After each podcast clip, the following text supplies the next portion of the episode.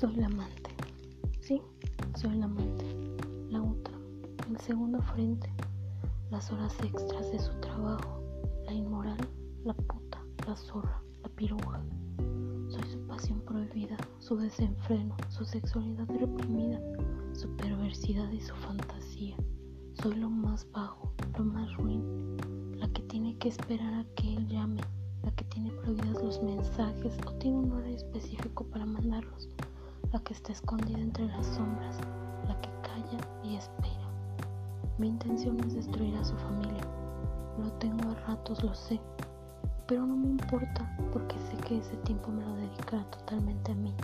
En ese tiempo, él será mío y yo seré suya completamente suya.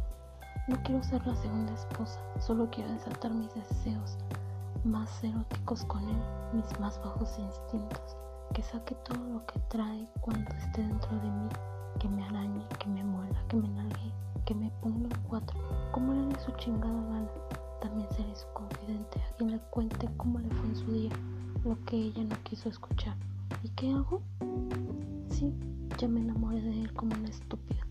Me enamoré de sus ángeles, así como de sus demonios, de las cicatrices que lleva en su alma, de la pasión que tiene en su corazón, de su niño interior de su bestial lujuria, de su mirada, de su dulzura, de su sensualidad, de la imperfección de su desnudez, de la forma tan excitante, mágica de tratarme.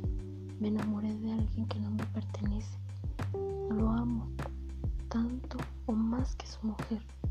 ¿Y cómo no enamorarse de un hombre como él si todo es un caballero seductor?